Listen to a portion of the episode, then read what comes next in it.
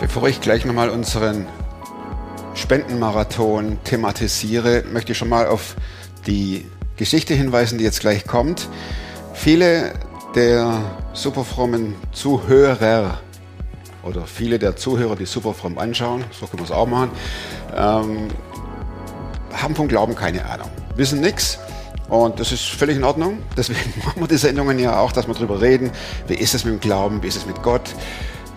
Was erlebt man dabei oder erlebt man nichts dabei? Und die Rückmeldungen, die wir kriegen, sind echt top. Vielen Dank für alle Statements. Auch wenn einer schreibt, ich verstehe das Ganze überhaupt nicht und was soll das überhaupt? Klar, in Ordnung. Wir versuchen, die Antworten zu geben. Wenn ihr uns anmeldet, hier unter info at superfromtv, dann kommt darauf eine Antwort. Versuch oder ein bisschen mehr. Es sind aber auch viele Zuschauer dabei, die haben sich von dem Glauben verabschiedet, weil da irgendwelche Frustrationen sind, weil Ereignisse sind, die sie nicht unter die Füße kriegen. Und die wiederum schreiben dann auch, dass ihnen die Sendungen helfen. Danke dafür. Und die Sendung, die jetzt kommt, das ist so eine typische, naja, wie soll man sagen, da hat jemand mit Gott angefangen und hat sich verausgabt, fünf Tage die Woche nur Gemeinde, Gott dienen, machen, tun und dann kommt der große Abbruch. Und irgendwann checkt man, hey, das ist ein Riesenabbruch und würde gerne wieder mit Gott anfangen. Super. Aber dann macht Gott nicht das, was man von ihm verlangt. Blöd gelaufen. Die Story, die jetzt kommt, ist so eine. Fünf Tage die Woche, alles für Gott gegeben. Jetzt haben wir dahingestellt, wie und was, ob das auch richtig ist. Es ist eine Geschichte. Und dann der Riesenfrust, dass man zu Gott betet und es passiert nichts. Meine Geschichtenerzählerin war so dermaßen frustriert, dass sie sich abends ins Bett legte und Gott immer den ausgestreckten Mittelfinger zeigte. Wieso und warum erzählt sie? Und ich nehme es vorweg, es war ein Riesenprozess, den sie durchlief. Schaut es euch an. Jetzt nochmal zurück zum Spendenmarathon. Ich danke euch, dass ihr uns unterstützt. Wir wollen ja auch im Jahr 2022 Geschichten finden und Geschichten erzählen lassen von den Leuten. Und da sind wir dabei, auch das neue Jahr zu planen. Ab 10. Januar geht es wieder los, sind wir unterwegs. Und dafür brauchen wir sehr viel Geld im nächsten Jahr. 2022 sind 100.000 Euro. Und wir bitten euch um unsere, um unsere, um eure. Wir machen die Filme und ihr wäre cool, wenn ihr unterstützen könntet. Damit solche Geschichten auch veröffentlicht werden wie jetzt. Hier habt ihr die, den QR-Code und könnt euch abscannen und uns unterstützen. Wir freuen uns echt drüber. Und wir brauchen es. Und wir fahren gerne wieder los, um viele Geschichten zu finden und dann hier zu veröffentlichen. So wie jetzt die Geschichte von Silke. Klar bin ich einer, der gescheitert ist. Ich weiß nicht mal, was da läuft und was es ist. Ich bin in der Hinsicht im Moment ein bisschen privilegiert. Der Podcast mit Thomas Mayer. Natürlich denkst du dir dann erstmal, ja gut, der hat auch keine Ahnung. was weiß ich. studiert noch Medizin Ja. leidet Das hat er im Bett, hat er eigentlich einen Hund draufgeschlagen. Egal wie abgedreht das war. Ich hatte einen Burnout vor pff, 20 Jahren. Ja, Nicht schön. Du hattest einen Bore-out. ich war kurz vor einem Bore-out, Was ist ein Bore-out? wenn du vor Langeweile verrückt wirst. Äh, nimm mich mal mit rein, weil ich, also wie gesagt, Burnout bin ich daheim, habe auch schon manche Gespräche geführt und kenne Freunde, die einen Burnout hatten oder haben. Äh, da, das ist ja eher bekannt, aber was ein Bore-out? Ein Bore-out ist, wenn du zum Beispiel so viel Verantwortung in deinem Job hattest und du dann in einen Job kommst, wo du nichts zu tun hast, wo du keine Aufgabe bekommst, wo du tagsüber in der Firma Farmville in Facebook spielst, weil du keine Aufgaben hast. Und du denkst, ich will doch was bewegen. Die haben mich doch hier für den Job geholt, um Teamleiter zu werden. Ich sollte eine geile Projektleiterstelle haben. So war ja ausgeschrieben, oder? Ah ja, und dann haben sie halt leider mich angerufen am 23.12., Und den Job, der war quasi in Stuttgart. Ich war in Berlin, habe meinen Umzug organisiert, habe den Job bekommen, habe mir am 20. einen Mietvertrag hier unterschrieben, am 23.12. mit meinem Papa eine Einbauküche für die neue Wohnung gekauft. Ruft mittags mein neuer Teamleiter an. Ja, also wir haben die Projektleiterstelle weg. Äh, rationalisiert oder weiß was ich was und ich könnte in Berlin bleiben. Und dann habe ich gesagt, ey, ich kann nicht in Berlin bleiben. Ich habe mir gerade eine Einbauküche gekauft heute Morgen für die Wohnung hier. Meine Wohnung ist weiter vermietet. Ich habe einen Mietvertrag unterschrieben, mein Umzug ist organisiert. Ich muss kommen. Und dann hat er gesagt, ja gut, dann hätte er andere adäquate Aufgaben für mich. Zu gleich, mit gleichem äh, Das war die Entgelt? Antwort. Ja, Entgelt ist ja Juckt. ist egal. Und ich bin quasi nur von Berlin runter, weil sie mich zum Teamleiter machen wollten und ich da nochmal eine Projektleiterstelle machen sollte. Dann kam sie in die Firma am 1., am 2.1., Am 1.2.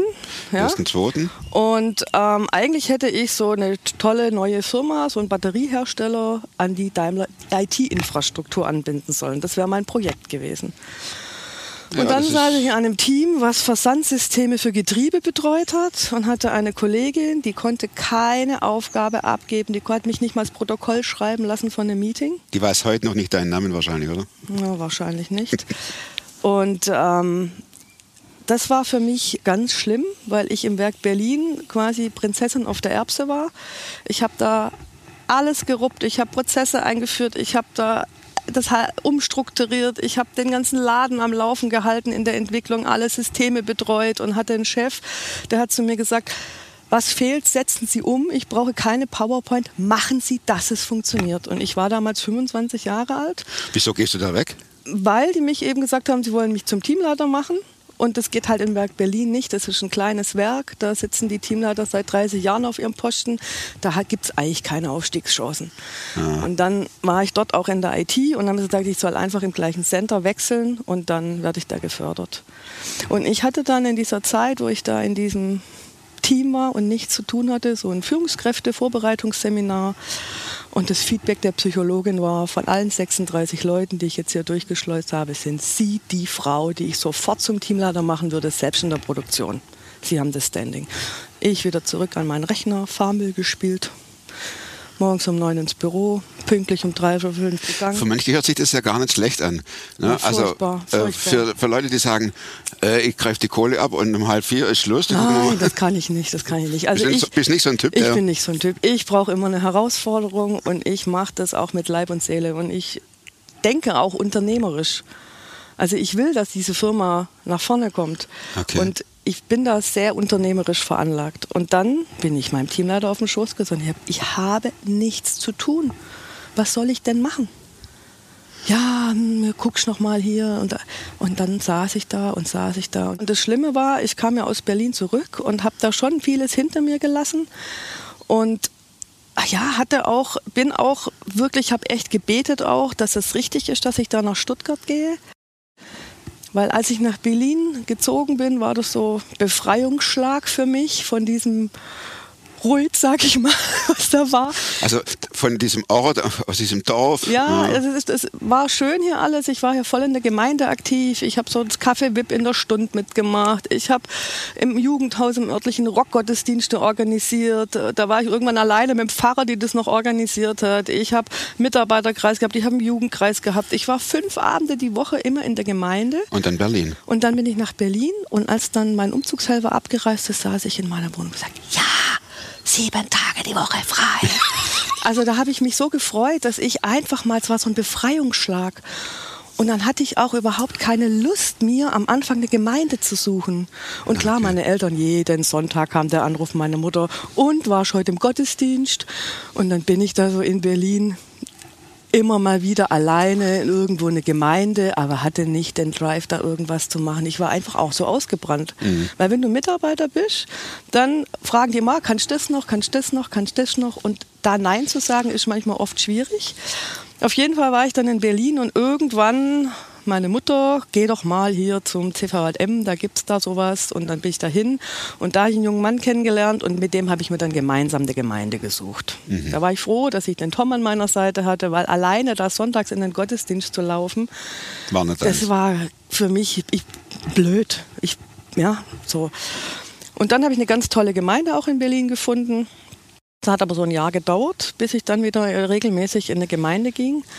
Und ähm, das war sehr schön. Ich habe da auch wirklich viel erlebt. Ich habe Berlin ausgekostet mit allem, was es geht. Also Gemeindlich, persönlich, beruflich. persönlich, ich war, äh, ich, ich glaube, die ersten zwei Jahre jeden Freitag und Samstagabend mit dem Fahrrad in die Disse gefahren und morgens um fünf heimgetorkelt. Also ich habe das Leben da voll genossen.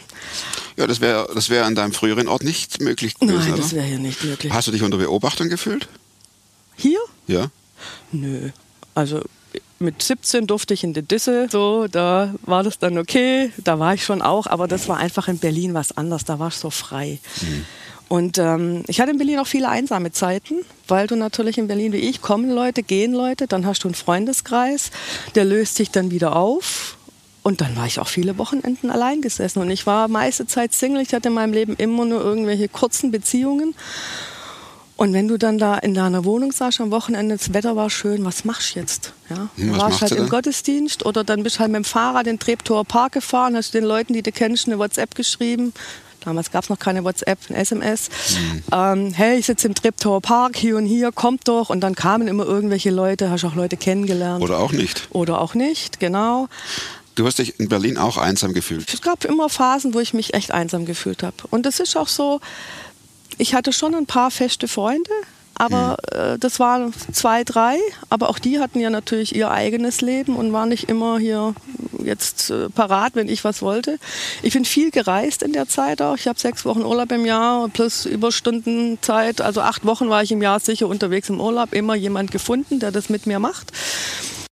Und ähm, ich habe auch mal in einer Cocktailbar gearbeitet in Berlin bei mir um die Ecke. Äh, Nebenher noch. Freitag, Samstag, da bin ich ja freitags irgendwie aus dem Geschäft um vier, habe mich zwei Stunden hingelegt, stand dann um sieben in der Cocktailbar und bis morgens um acht. Habe dann geschlafen bis mittags um vier am Samstag und stand dann um sechs wieder in der Cocktailbar und sonntags gut. dann um sieben Uhr heimgetorkelt morgens. Wenn man das hört, wenn man das hört, das Ich ist ja da wirklich äh, voll Power, ne? Ja, also du genau. bist ja wirklich. Ich bin Power. Ich, Ja. Also wenn ich was mache, mache ich es richtig. und auch dann kommst du hierher. Und dann habe ich in Berlin auch noch äh, unter drogenabhängigen Prostituierten gearbeitet, ehrenamtlich in einem Verein, was mir ganz viel über mich selbst auch gezeigt hat und Dankbarkeit gegeben hat, wie gut es mir geht und wie gut ich aufgewachsen bin, was für tolle Eltern ich hatte und auch das Wohlbehütetsein in diesem Ruhig aufwachsen In diesem Ort hier. in diesem Ort hier. Ich hatte in meinem Leben viele Dinge, die ich mir anders gewünscht hätte. Ich habe immer gedacht, ja, du heiratest mal jung, kriegst drei Kinder, hast ein Häusle, wie das hier so ist im Schwabenland. Und Mercedes vorm Haus. Genau, so. Und dann hat mir, was mein Leben sehr geprägt hat, mit, 19, äh, mit 18 ein Arzt mein Knie kaputt gemacht. Und ich habe immer Sport gemacht und konnte dann keinen Sport mehr machen und hatte dann ganz viel ähm, Zunahmen, ganz viel Gewichtszunahme und hatte dann mal statt 60 Kilo mit 18 hatte ich dann irgendwie 85, 90, 95 Kilo. Dann habe ich es irgendwann geschafft, 35 Kilo abzunehmen. Dann ging das Gewicht wieder nach oben in Berlin. Dann war ich so bei 120 Kilo. Dann habe ich wieder gekämpft, abgenommen, meine Gallenblase durch Krankdiäten kaputt gemacht, musste operiert werden. Und mein Gewicht hat immer ganz krass geschwankt. Mal dick, mal dünn, immer mit diesem Gewicht gekämpft. Das hat mich sehr geprägt auch. Und das war nicht so, wie ich es mir vorgestellt habe. Ich konnte diesem Arzt auch 15 Jahre lang ungefähr nicht verzeihen, weil das mich so geprägt hat in meinem Leben. Ja, und dann ging es dann los. Äh, alles war anders wie gedacht, ja. Und Aber du saßt dann in Berlin und hast einmal gekämpft mit dem Gewicht. Gewicht, genau. Dann hast dich vollgepowert mit lauter Aktivitäten. Genau.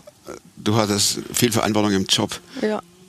Bist du davor was weggelaufen oder Nö, der Job wolltest, hat mir ja nicht- wolltest Spaß nicht gemacht. nachdenken einfach oder war es einfach just for fun? Das war just for fun. Also der Job hat mir Spaß gemacht, da habe ich viel reingegeben, aber ich habe auch gewusst meine Grenzen. Also ich habe mich da jetzt nicht, es gab Phasen, da hatte ich Überstunden am Anschlag und keine Ahnung, aber wenn dann die Phasen weniger waren, habe ich halt auch einfach nur sechs Stunden gearbeitet am Tag oder Gleit, Gleitzeit genommen. Das, der Job ist für mich Job und den nehme ich auch nicht mit nach Hause. Das haben, sind Dinge, die mich sehr geprägt haben in meinem Leben. Und das war irgendwie so alles nicht so, wie ich mir das gewünscht habe. Und dann kam dieser Schritt, wieder zurückzugehen in dieses Schwabenland. Und da habe ich echt gebetet und habe zu Gott gesagt, Gott, ich werde nie wieder alleine eine Gemeinde suchen.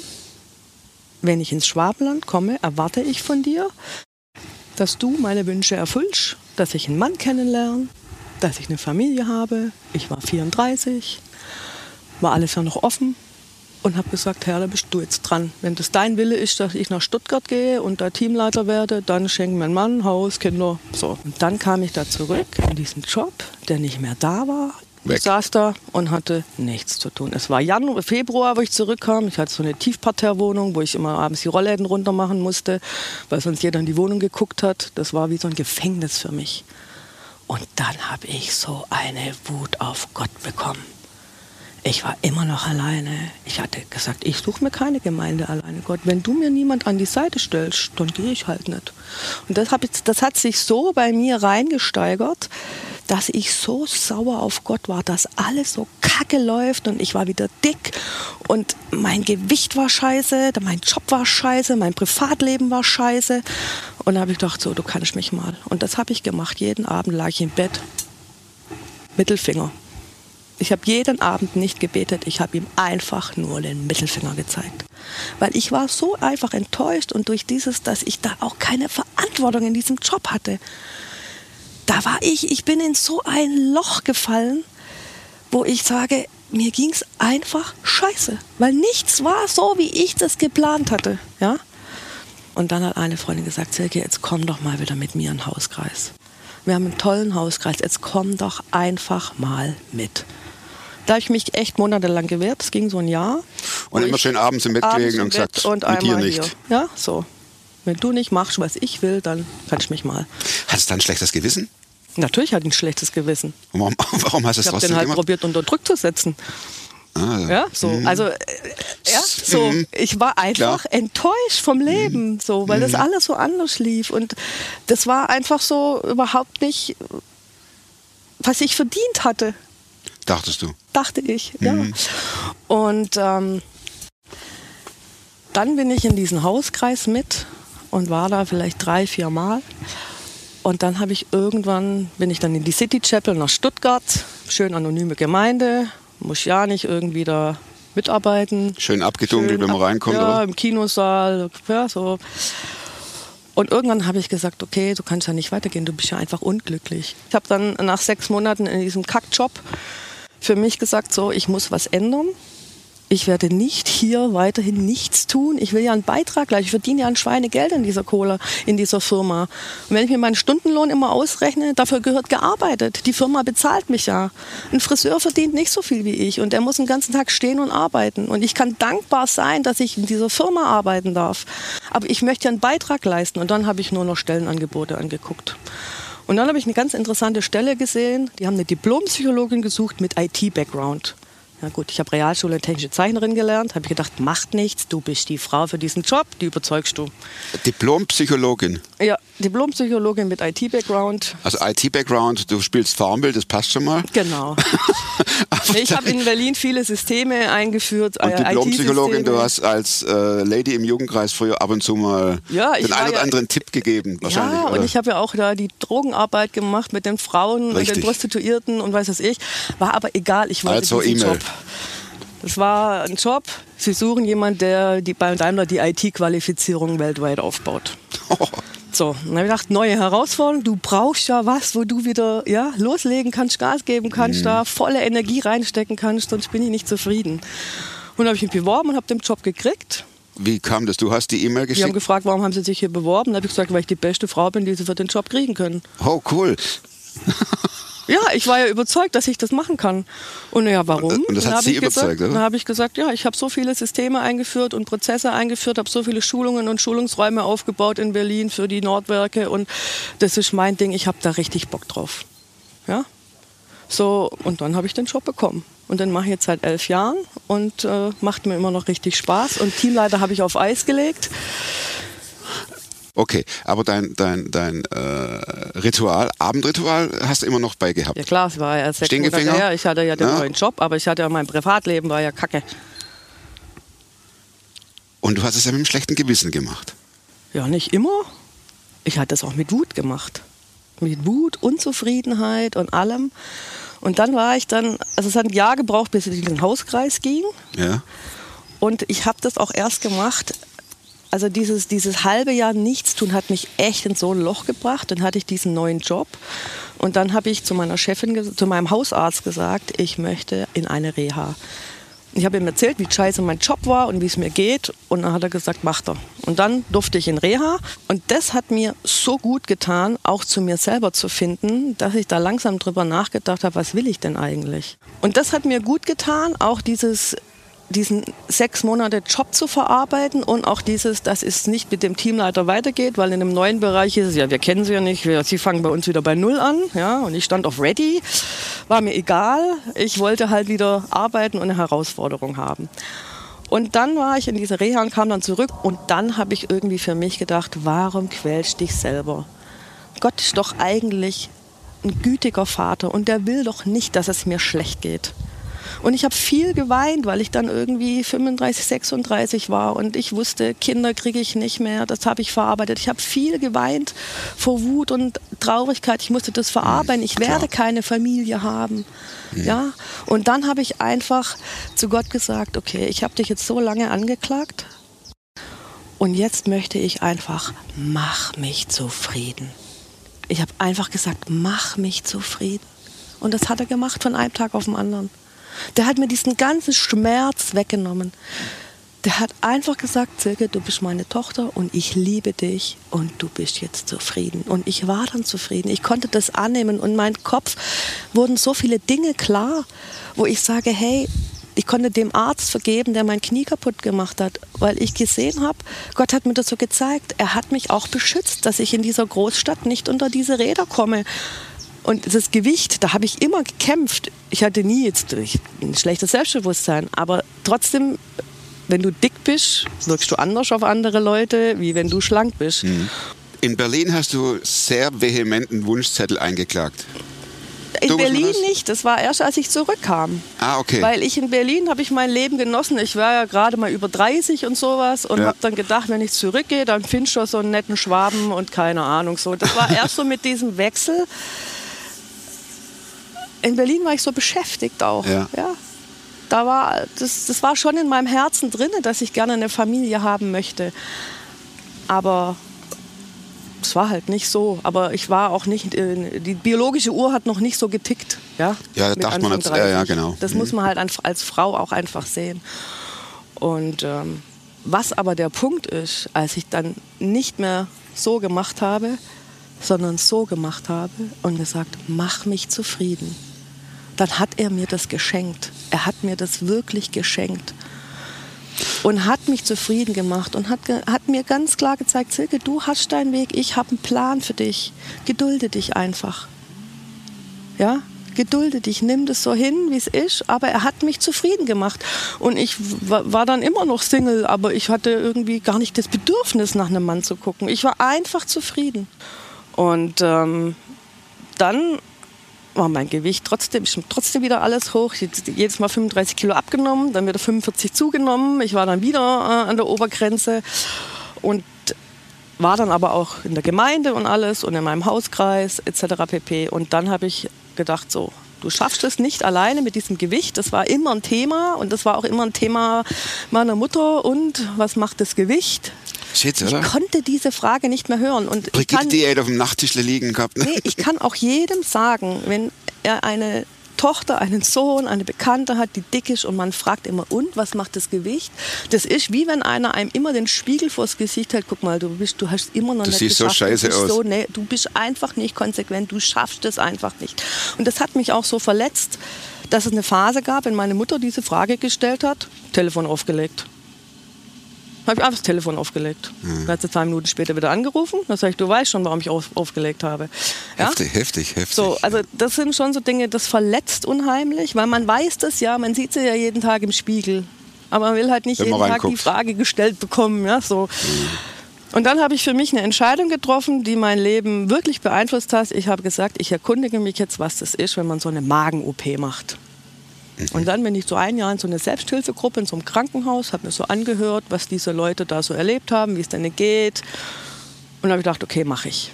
Habe es meiner Familie auch erzählt, dass ich das machen werde. Die waren natürlich auch irgendwie ein bisschen, willst du das wirklich machen? Und dann habe ich gedacht, okay, was brauche ich?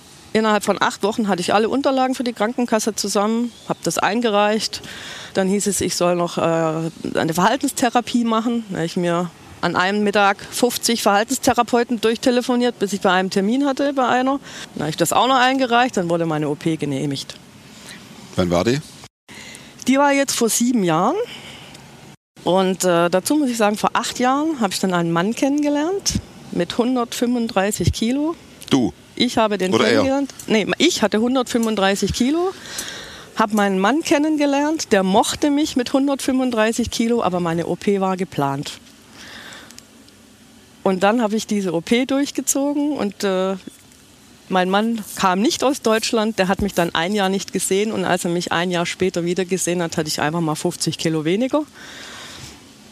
Und jetzt seit sechs Jahren sind wir verheiratet und äh, mein Mann ist einiges jünger wie ich und ich musste einfach so lange Single bleiben, weil mein Mann musste erstmal erwachsen werden. Ah, okay, der ist jünger als du. Genau, aber ich wollte einfach nur sagen, Gott bereitet einem im Leben vor auf ganz viele Dinge und er hat mich in meinem Leben auf heute vorbereitet. Mit allem, was dazugehört. Und er hat mich auch beschützt. Und auch wenn man Dinge im Leben nicht versteht, warum einem das passiert, mit dem Knie, mit dem Job, mit dem keine Familie und kein Partner, am Ende hat alles einen Sinn. Und da habe ich die ganz tiefe Gewissheit von Gott. Und hab, er hat mir das wirklich gezeigt, dass das alles seinen Sinn hatte. Und ich kann das alles genauso annehmen, wie es war. Auch wenn es schwierig war. Heute. Heute. Denn du bist ja eine ganz taffe. Ja, ich bin tough. Und da gehört ja viel dazu zu sagen, ich gebe alles aus, ich lasse alles los und lass dich machen. Ja, und das, ist, das, aber das heute. ist ja für dich, das ist doch für dich die, äh, ich sag mal, Höchststrafe. Nein, ist jetzt nicht mehr. Es ist nicht mehr die Höchststrafe. Es ist für mich pure Dankbarkeit, dass ich nichts alleine regeln muss, sondern ich sag immer, da ist mein Päckchen, nimm es. Und auf dein Abendritual hast du seither verzichtet, oder? Ja, ich habe jetzt ein Morgenritual, was ich mein ganzes Leben nicht geschafft habe. Ich habe es in meinem ganzen Leben, egal wann, nie geschafft, morgens stille Zeit zu machen. Dass ich einfach in der Bibel lese, einen Bibelleseplan habe, wo ich in der Bibel lese. Das habe ich ein, zwei Tage durchgehalten und dann wochenlang wieder nicht gelesen, bin schön in Jugendkreis und in der Kirche, das hat ja gelangt. Aber ich habe mich eigentlich nie selber mit Gottes Wort beschäftigt. Und jetzt kann ich nicht mehr ohne morgens. Ich mache jeden Morgen, habe ich 25 Minuten, wo ich alleine mit Gott bin. Und das brauche ich. Ohne das kann ich nicht in den Tag starten. Silke, vielen Dank. Das ist ja echt eine, eine Mordswandlung. Ja, Darf ich meine vier Abschlussfragen noch stellen? ja gerne. Gibt es ein Buch, das du nicht nur einmal gelesen hast, sondern zweimal oder dreimal? Oder? Es gibt äh, eine Bücherserie, die ich gelesen habe, ist nichts Christliches. Das ist ein Buch, das ist eine Buchserie über Hermann den Cheruskerführer, Arminius. Und das beschreibt so unsere Vorfahren in Deutschland vor 2000 Jahren, wie die gelebt haben. Das habe ich mehrmals gelesen. das, diese ganze brutale Schlachtenreihe, das sind fünf Bücher. Und wie gelesen. heißt die Serie? Ah, wenn ich es jetzt noch mal wüsste. Thorak heißt ein Buch und ähm, Thorak? an- ja, ich glaube Thorak heißt eins. Ich habe das schon sicher zehn Jahre nicht mehr gelesen. Nee, Ah, vergeben, aber Hermann. das ist Hermann der Cheruskerführer, Der Arminius. Arminius. Cherusker in Bücher. Ja. Die Clique der Ehrlosen, das ist mit Nee, Sicherheit nicht. nee. Er heißt dort Arminius. Die Schlacht im Teutoburger Wald. Ja, das beschreibt das alles, diese Bücher, genau. Es geht um Geschichte. Blut und Blut Kampf. und Kriege und Kampf und ist natürlich eine Liebesgeschichte mit in die Bände Ja, gut, das eingebaut. wichtig. Aber das beschreibt so diese Geschichte unserer deutschen Vorfahren. Und das finde ich ganz spannend. Wozu kannst du heute, Frage 2, leichter Nein sagen als noch vor fünf Jahren? Ich habe gelernt, Nein zu sagen. Und zwar kann ich auch Nein sagen zu Partys oder zu Dingen. Also ich kann jetzt zu vielem Nein sagen. Das habe ich gelernt, auch im Job. Dritte Frage, welche Überzeugungen, Verhaltensweisen und oder Gewohnheiten, die du dir in diesen fünf Jahren angeeignet hast, haben dein Leben definitiv verbessert? Du merkst, es hängt eng zusammen. Ich bin geduldig geworden. Ich bin ganz geduldig geworden und gelassen. Also ich habe immer Action gebraucht, Action gebraucht und ich kann auch heute äh, jetzt samstags nicht bis um 12 im Bett liegen, weil ich immer weiß, was noch alles zu tun ist. Also ich bin immer ein Macher. Ja, und was ich nie konnte, ist andere um Hilfe fragen. Das fällt mir ganz schwer. Das fällt mir sehr schwer. Das fällt mir heute auch noch schwer. Und gibt es was, was dein Leben echt verbessert hat, eine Angewohnheit? Ja, Gott. Also wirklich dieses tägliche Bibellesen und das wirklich alle Sorgen wirft auf mich. Klar. Steht in der Bibel. Das steht in der Bibel und das ist für mich ein Leitspruch, weil ich muss doch gar nicht alles selber regeln. Der regelt es doch für mich. Da muss man so alt werden, um das zu begreifen, Ja, oder? Schade und eigentlich. ich sage, also du hast immer so eine Plakatfrage. kommt gleich, Ja, kommt gleich. da habe ich so einen geilen Spruch, weil der ist jetzt, was mein Leben ausmacht. Dann sag, machen wir jetzt Frage 4. Welches? Wirf's rüber. Also weil Jesus sagt, werf's doch auf mich. Und warum soll ich da alleine kämpfen für irgendwas? Wenn irgendwas bei mir schief läuft, sage ich, Herr Jesus, du siehst, da ist schon wieder was. Ich kann nicht kämpfen. Wirf's rüber, sagt er. Wirf's doch rüber, ich kümmere mich drum. Und genau das hat mich ganz krass verändert und hat mir einen unendlichen Frieden auch ins Herzen gegeben. Und was auch noch ist, dass einfach in der Bibel steht, freut euch doch, auch in schlechten Situationen. Fangt doch an, Dank- und Loblieder zu singen in den schlimmsten Situationen. Ganz herzlichen Dank. Danke fürs Zuschauen. Hinterlasst der Silke dicke, fette Daumen. Ich finde es immer genial, wenn Leute authentisch sind. Nächste Woche wieder ein neuer Film. Nochmal die Erinnerung mit den 100.000 Euro, die wir fürs nächste Jahr brauchen und die Bitte um eure Unterstützung. Danke, dass ihr mitmacht. Echt cool. Nächste Woche neuer Film, wie gesagt. Und bis dahin, bleibt oder werdet super fromm. Macht's gut. Tschüss.